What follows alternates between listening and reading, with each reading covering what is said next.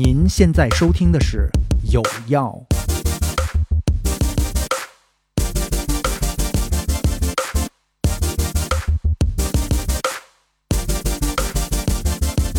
大家好，我是小飞。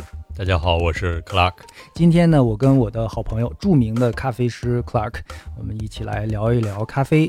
更具体一点呢，就是聊一聊如何在户外或者是在旅行的时候喝到一杯。好喝的咖啡有什么解决的方案？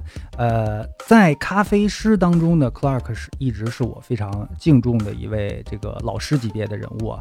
而且呢，如果你用米其林的标准来看呢，Clark 的咖啡馆是相当于是你专门可以去这个为了这个咖啡馆，为了品尝它的这个咖啡的味道去跑一趟的那种啊。如果在北京的朋友呢，可以直接去华坊一城，十年老店。啊，这个今天呢，我们来聊一聊这个。假设你去露营，或者是去郊游，甚至你去外地出差的时候，怎么能够随时随地的都喝到一杯好喝的咖啡？呃，我呢是玩呃户外玩露营，呃几年的时间呢，其实也是积累了不少的经验，尝试了各种。方法在户外做咖啡，那最终呢，我自己比较喜欢的几种方式呢，今天跟大家来分享一下。Clark 帮我来把把关啊，嗯，帮我长长眼，我也学习一下。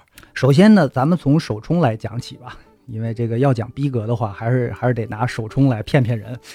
呃，我现在的这个是一个手冲的滤杯，但是呢，它几乎很难让大家想到杯子，因为它完全是用铁丝儿围成的。它的好处是呢，铁丝儿微成像一个弹簧一样的东西，它很容易就被压扁。但是呢，你把它打开之后呢，它就能够大体上形成一个呃滤杯的那种形状。这个东西非常的便宜，我忘了当时买的时候是可能一百块钱以内吧，呃，就是铁丝儿微成的一个东西，呃。价格便宜，但是基本上呢，你放上一个滤纸之后呢，它可以达到滤杯的作用。呃，可能从你们的这个咖啡厅的这个专业的角度上来讲呢，它有这样那样的缺陷。但是对于呃一个去野餐或者是露营的人，轻便。和耐用是特别特别刚需的两个条件，所以我觉得从这点来来判断的话呢，这个是我，呃，这么多年经过了很多恶劣条件检验之后啊，还一直保留的一个装备。嗯，我觉得这个东西，因为我也参加过一次露营，虽然经验有限，但是其实，呃，对这些东西开始有在露营的时候该如何判断的一些经验了。我其实也是在一直找适合于户外的这个咖啡用品，也包括滤杯这一块儿嘛。嗯，呃，这个滤杯我，嗯，刚才你拿给我一看，我就觉得它确实是个好东西。除了这个方便携带以外，嗯，关键是它展开之后的这个形状，真的是一个标准的 V 六零结构。嗯，呃，大多数在户外的那个滤杯其实并不是这样的结构。嗯嗯，所以这个从专业的角度来讲。我觉得做出一杯好咖啡的一个硬件标准上，它是可以达到的。接下来说哪个呢？啊，上一期 Clark 讲到了，说这个用法压壶做出来的咖啡呢，相当于哎老年人的感觉。但是呢，呃，我手上的这一支呃钛做成的这个法压壶呢，也是陪伴我最久的一个呃装备。为什么呢？首先一点呢，你把顶上的这个部分，这叫什么？嗯。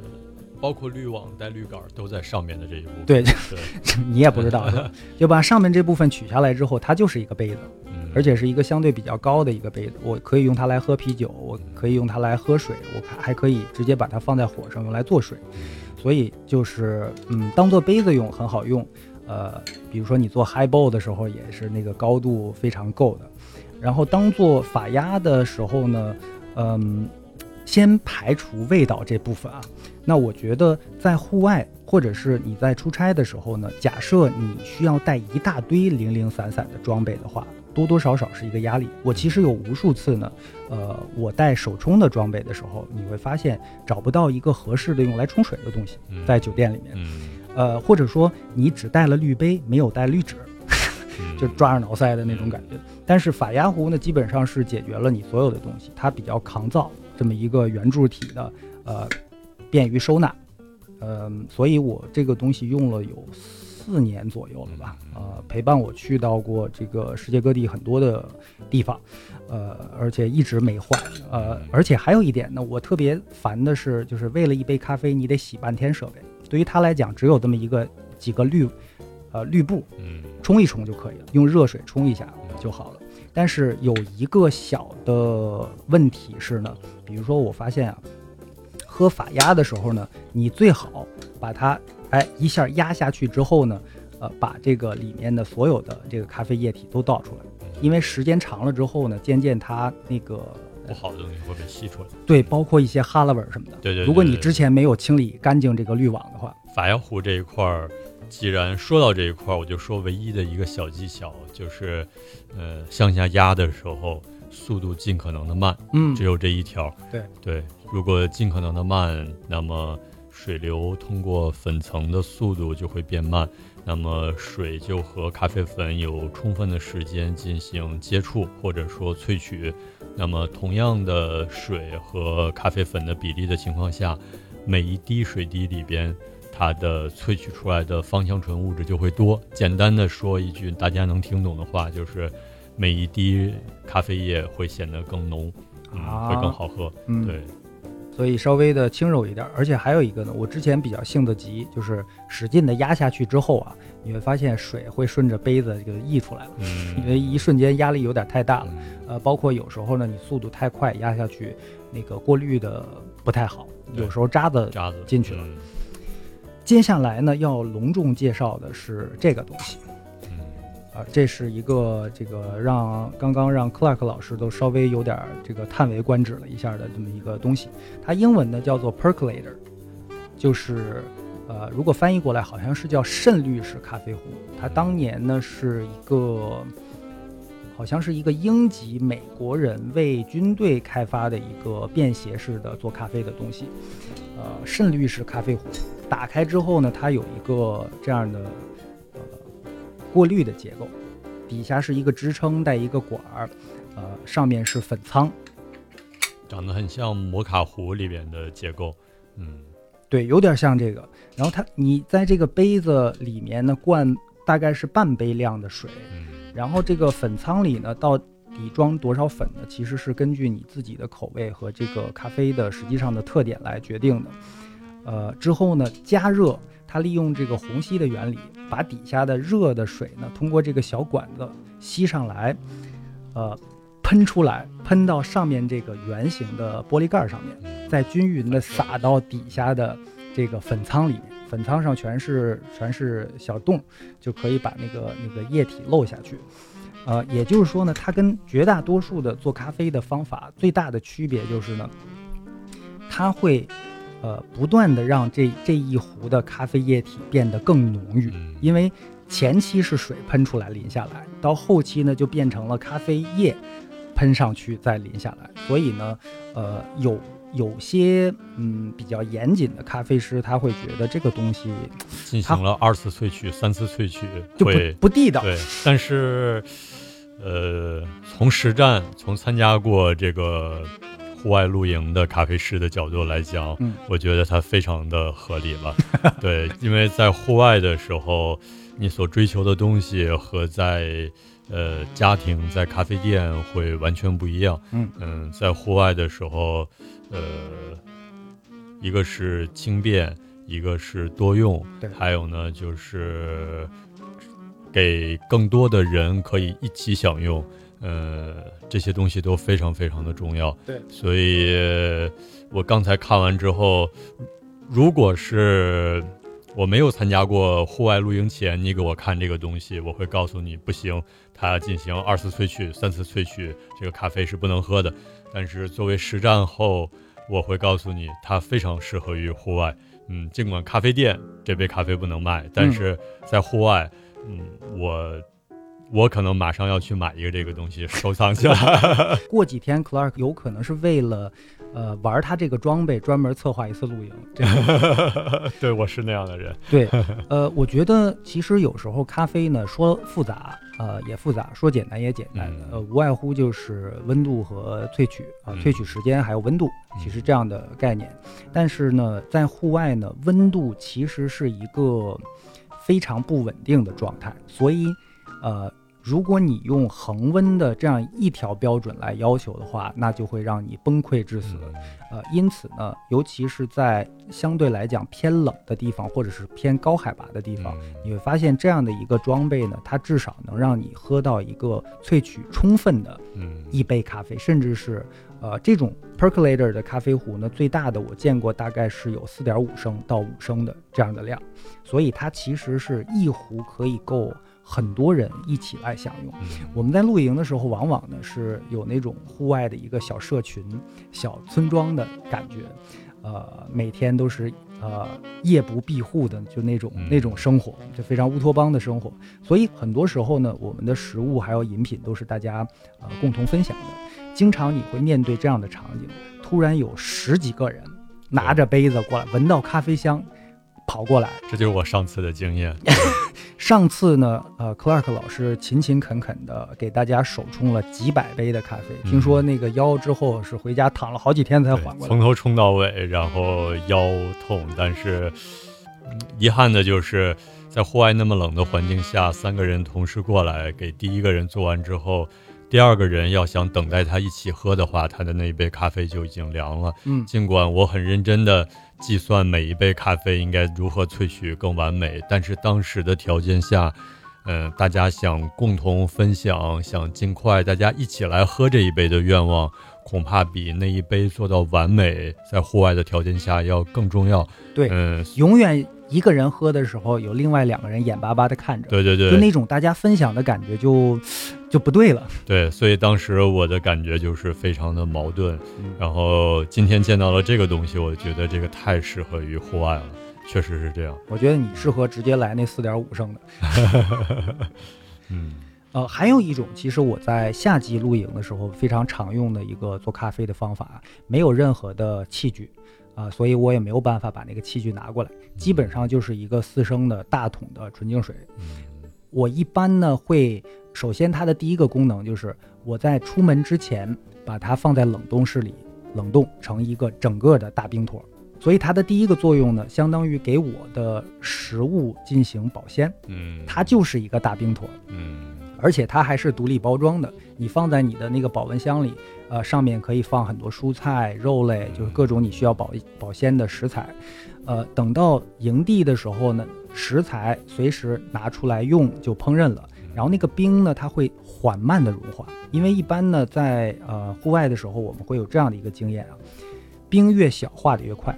嗯，如果你是在家里拿那种小冰盒冻的，你到了营地，你会发现已经变成一滩冰水了。嗯。甚至是已经变成一滩水了。但是如果它是一个很大块的冰的话，它可能放在保温箱里三天之后，还是能是冰水混合物的那个状态。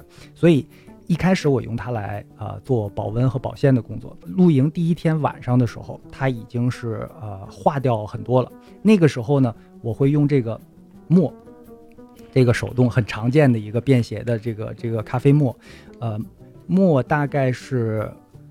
四次到五次的那个咖啡粉，我把那样的那么多量的粉，大概是有一小碗吧，把那一小碗的粉呢倒进那那个半融化的那个那个矿泉水桶里边，做成冷萃啊，对对对，第二天开始喝，就是我先倒进去。萃一宿，到第二天的时候，其实那个冰还保留了一部分。嗯，从第二天早晨，我可以一直喝到第二天的下午，因为那个量很大。或者说，我还可以让很多人在呃很长时间内，大家能有口凉的喝。你知道，在夏天的时候呢，呃，有口凉的是多么奢侈的一件事儿。呃，而且那个味道呢，经过多次的检验呢，我觉得，呃，还是非常不错的。唯一的缺陷呢，就是你能喝到多多少少喝到一些渣子。嗯。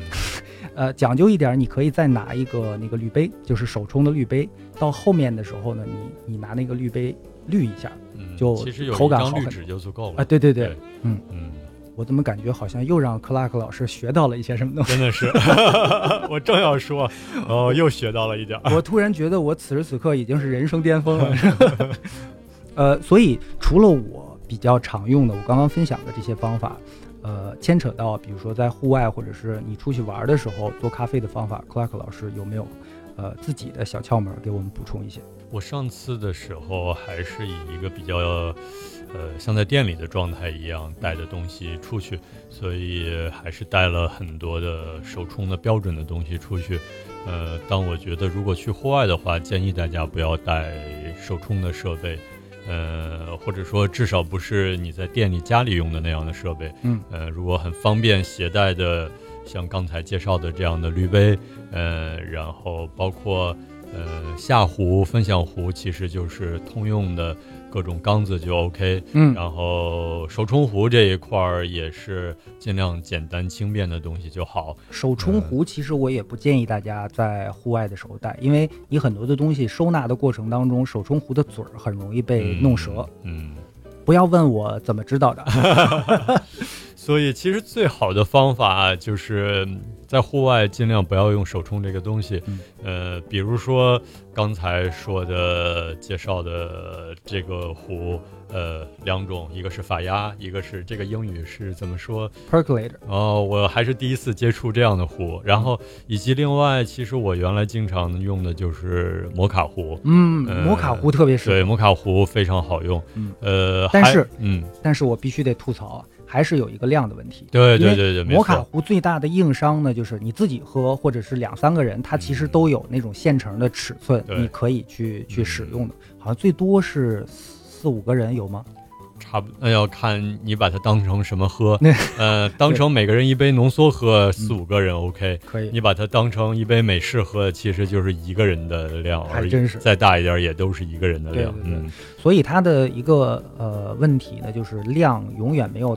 办法达到多人同时来分享的，对对对对对。呃，还有一个问题呢，就是它在很热的情况下呢，没有办法直接你把它拆开和清洗。对对对对。所以，假设这三个人喝完了以后。又来了四五个人，你总得让他们稍微等等啊！我这个现在拆不开，你还得解释半天。对对对。所以这是它的一个硬伤。另外呢，呃，在户外的时候，有时候水源呢也是一个比较珍惜的东西，你没有办法用大量的水来冲洗这个这个粉仓的那个部分。但是假设它冲洗不干净，比如说边边沿沿还带着那个，导致它会泄漏，它会影响下面一一波的那个表现。嗯，是这样。不要问我怎么知道。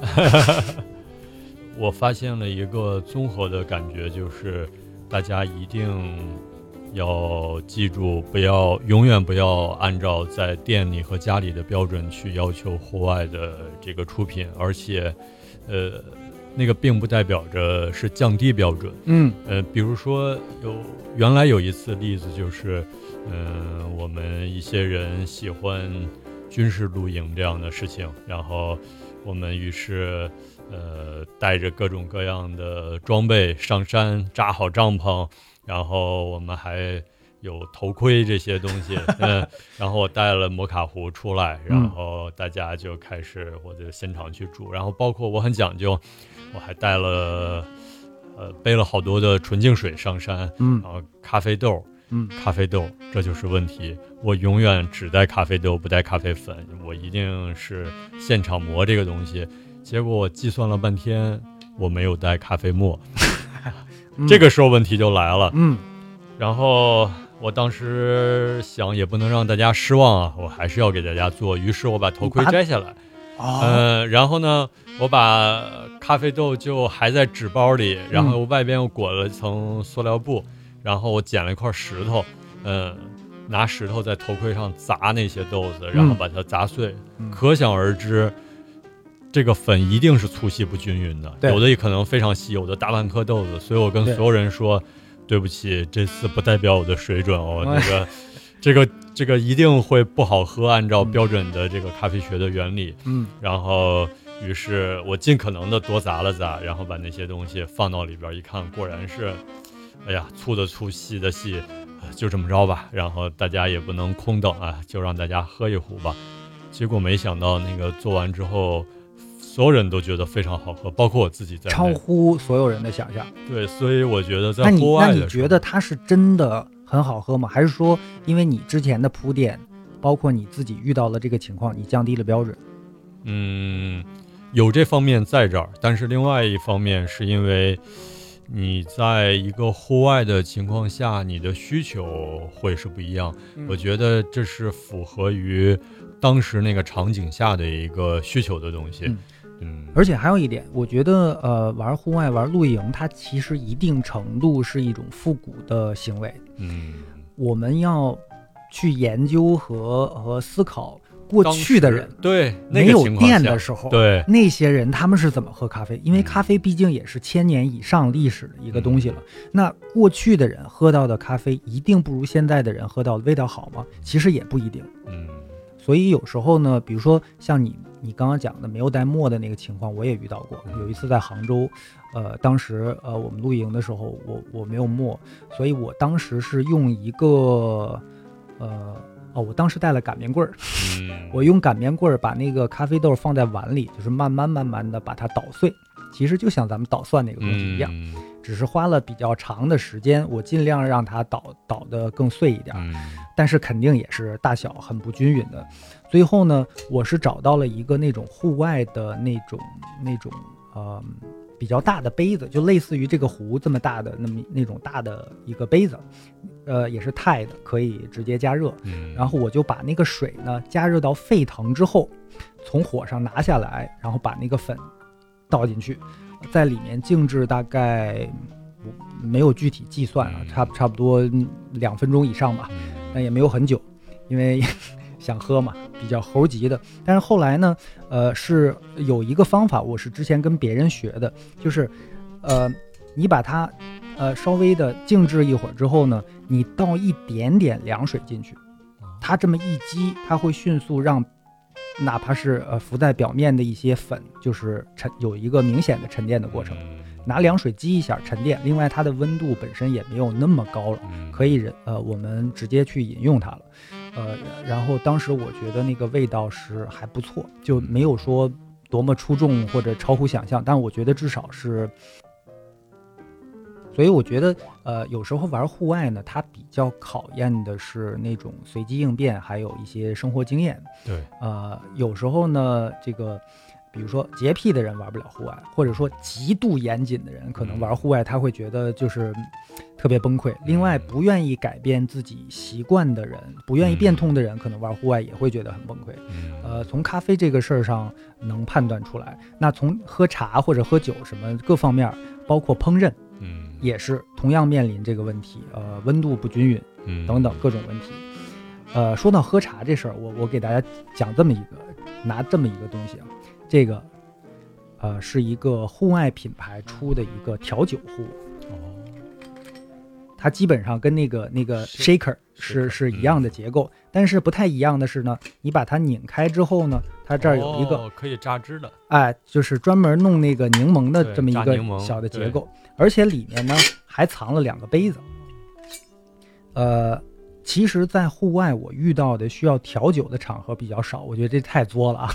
嗯呃，但是呢，我经常在户外拿它干什么用呢？喝茶，嗯，因为这个 shaker 它表面有一个简单的一个过滤的过程，嗯有时候把那个什么茉莉花茶或什么倒进去之后，呃，静置一会儿，就直接你可以喝到两杯相对比较干净的、没有渣子的那个茶。